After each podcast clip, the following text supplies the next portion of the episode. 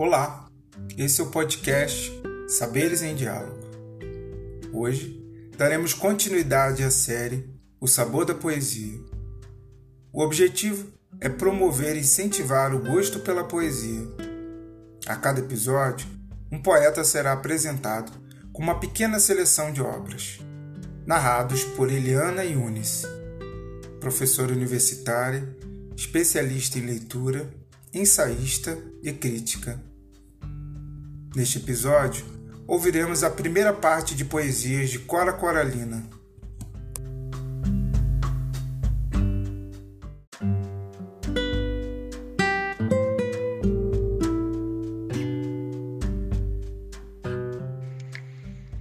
Cora Coralina, quem é você?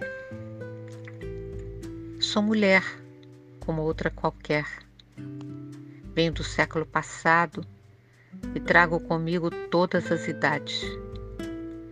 Nasci numa ribaixa de serra entre morros e serras, longe de todos os lugares, numa cidade de onde levaram o ouro e deixaram as pedras. Junto a estas decorreram a minha infância e adolescência aos meus anseios respondiam as escarpas agrestes. Eu fechada dentro da imensa serrania que se azulava na distância, longínqua. Numa ânsia de vida, eu abria o voo nas asas impossíveis do sonho. Venho do século passado. Pertenço a uma geração ponte entre a libertação dos escravos e o trabalhador livre, entre a monarquia caída e a república que se instalava. Todo o ranço do passado era presente. A brutalidade, a incompreensão, a ignorância, o carrancismo, os castigos corporais, nas casas, nas escolas, nos quartéis e nas roças a criança a criança não tinha vez. Os adultos eram sádicos e aplicavam castigos humilhantes. Tive uma velha mestra que já havia ensinado uma geração antes da minha. Os métodos de ensino eram antiquados e aprendi as letras em livros superados, de que ninguém mais fala. Nunca os algarismos me entraram no entendimento.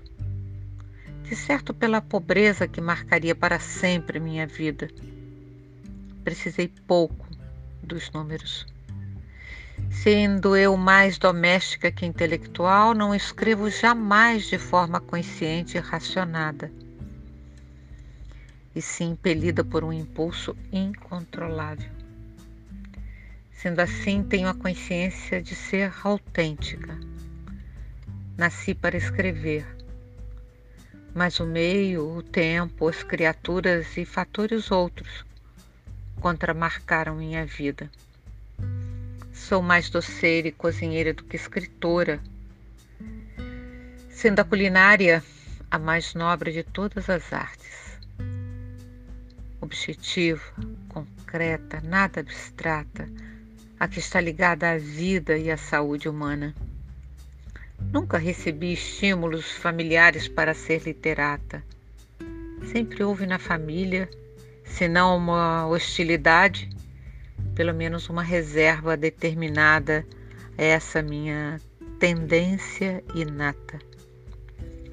Talvez por isso mesmo e muito mais, sinta dentro de mim, no fundo dos meus reservatórios secretos, um vago desejo de analfabetismo.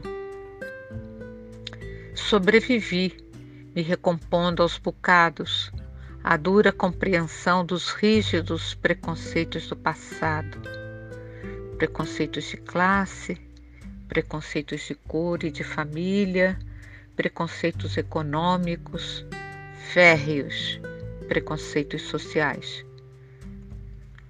A escola da vida me suplementou as deficiências da escola primária, que outras o destino não me deu.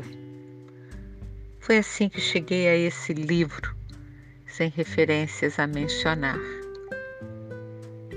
Nenhum primeiro prêmio, nenhum segundo lugar, nem menção honrosa, nenhuma láurea. Apenas a autenticidade da minha poesia arrancada aos pedaços do fundo da minha sensibilidade e esse anseio. Procuro superar todos os dias minha própria personalidade renovada, despedaçando dentro de mim tudo que é velho e morto. Luta, a palavra vibrante que levanta os fracos e determina os fortes. Quem sentirá a vida dessas páginas? Gerações que hão de vir, de gerações que vão nascer.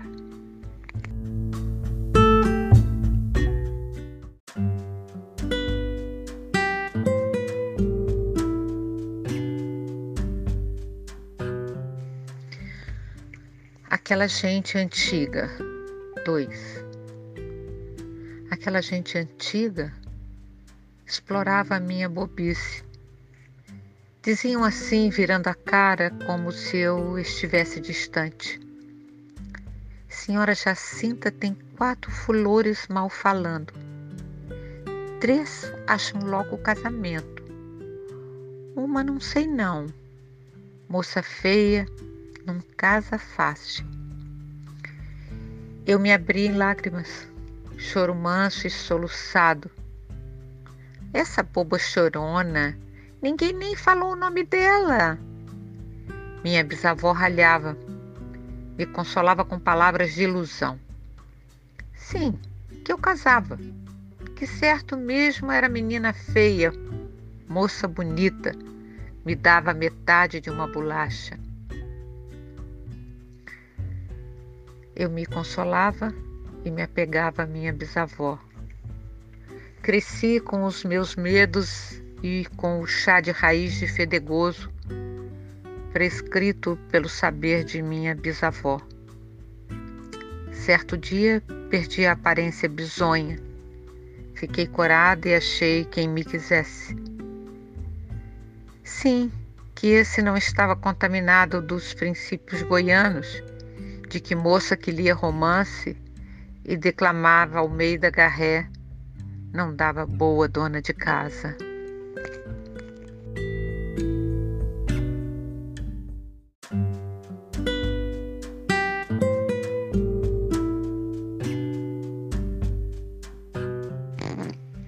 Meu pai.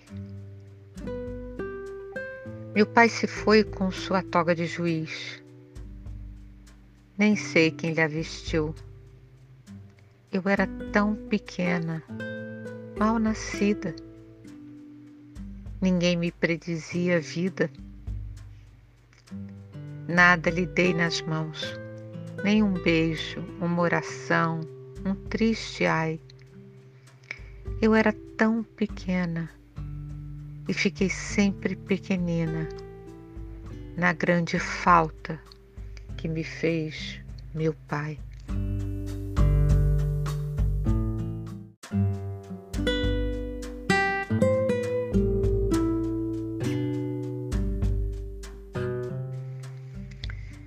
Mãe Didi. Alguns perguntam pela minha vida, pelo embrião primário, ou de como veio e se encontrou comigo a minha poesia a presença primeira do meu primeiro verso. Eu respondo. Ela cascateia milênios minha poesia. Já era viva e eu sequer nascida. Veio escorrendo num veio longínquo de cascalho. De pedra foi o meu berço, de pedras têm sido meus caminhos, meus versos. Pedras quebradas no rolar e bater de tantas pedras. Dura foi a vida que me fez assim, dura, sem ternura, dolorida, sem sentir dor, ausente, sem sentir a ausência, distante, tateando na distância tudo cruel. Todos cruéis, impiedosos. Em torno o abandono. Aninha, a menina boba da casa, foi uma ex-escrava que me amamentou no seu seio fecundo. Eram seus braços prazenteiros e generosos que me erguiam, ainda rastejante, e a Ninha adormecia, ouvindo histórias de encantamento. Minha madrinha fada. Eu era a Ninha borralheira. Era ela que me tirava da cinza e me calçava sapatinhos de cristal. Me vestia, me carregava na procissão.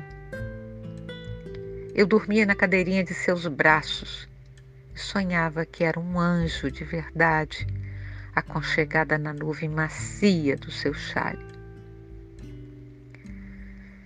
Toda a melhor lembrança de minha poerícia distante está ligada a essa antiga escrava.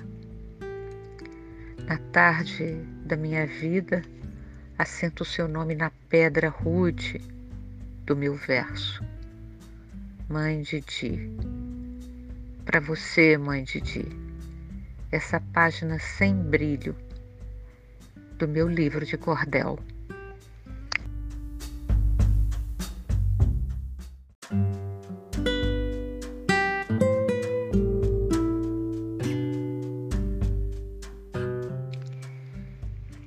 Rio Vermelho.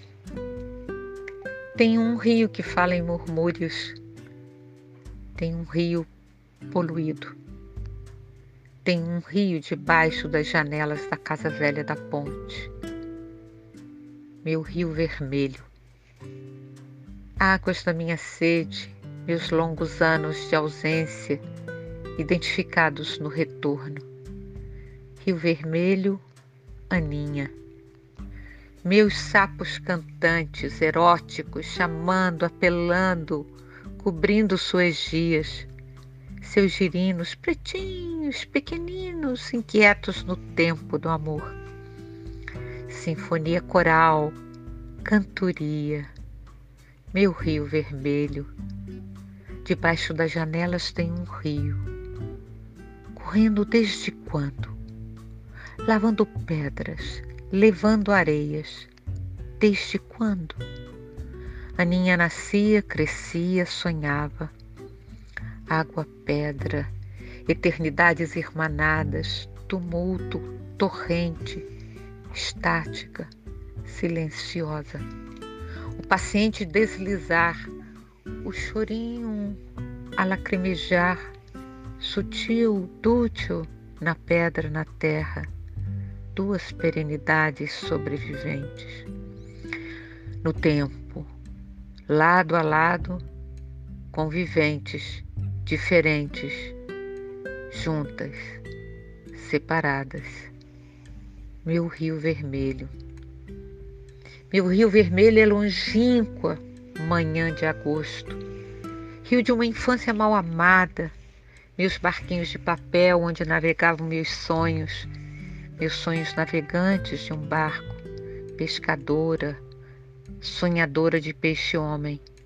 Um dia caiu na rede meu peixe-homem, todo de escamas luzidias, todo feito de espinhos e espinhas.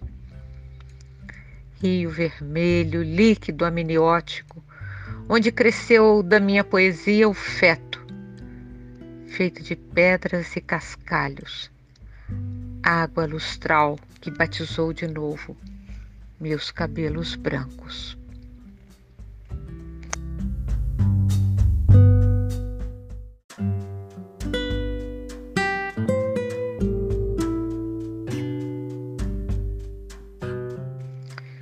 Das pedras. Juntei todas as pedras que vieram sobre mim. Levantei uma escada muito alta e no alto subi. Desci um tapete floreado e nos sonhos me perdi. Uma estrada, um leito, uma casa, um companheiro. Tudo de pedra. Entre pedras cresceu a minha poesia. Minha vida, quebrando pedras, plantando flores. Entre pedras que me esmagavam, levantei a pedra rude dos meus versos.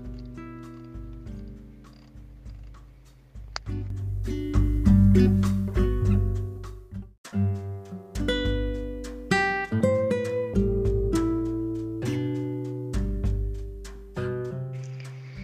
cidade. Goiás, minha cidade. Eu sou aquela amorosa de tuas ruas estreitas, curtas, indecisas, entrando e saindo umas das outras. Eu sou aquela menina feia da Ponte da Lapa. Eu sou Aninha. Eu sou aquela mulher que ficou velha, esquecida nos teus larguinhos e nos teus becos tristes, contando histórias, fazendo adivinhação, cantando o teu passado, cantando o teu futuro. Eu vivo nas tuas igrejas e sobrados e telhados e paredes.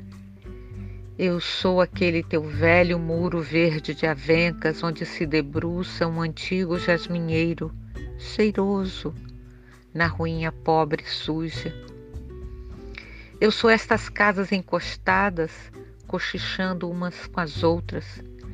Eu sou a ramada dessas árvores sem nome e sem valia, sem flores e sem frutos, de que gostam a gente cansada e os pássaros vadios.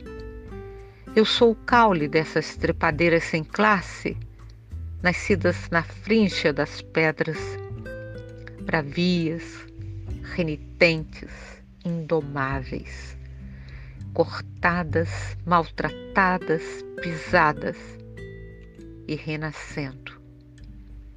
Eu sou a dureza desses mocos revestidos, enflorados, lascados a machado, lanhados, lacerados, queimados pelo fogo, pastados, calcinados e renascidos.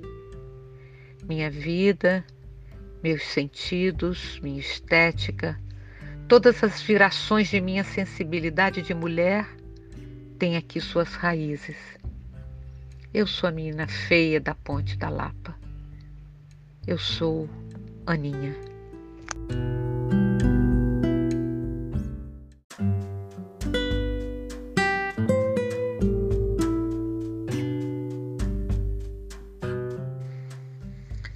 Procura. Andei pelos caminhos da vida. Caminhei pelas ruas do destino procurando meu signo. Bati na porta da fortuna, mandou dizer que não estava.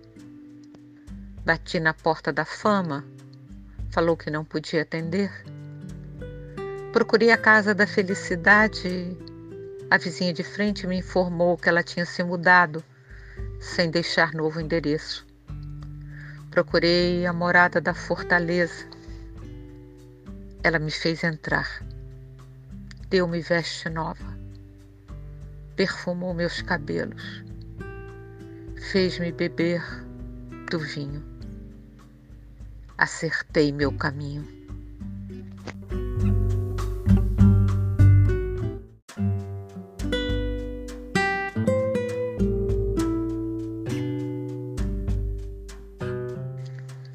Dolor. Criança pobre, de pé no chão, suja, rasgada, despenteada, desmazelada, criada à toa de roldão, cria de casebre, enxerto de galpão.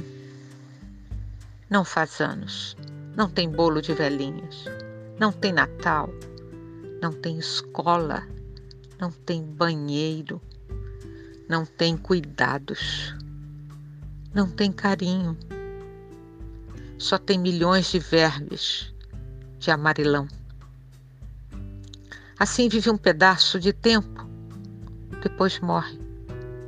No cemitério da cidade, a quadra de crianças se enche logo de comorozinhos, iguais, iguaizinhos, de crianças pobres, desnutridas, pasto de vermes na vida, que vão morrendo de desnutrição.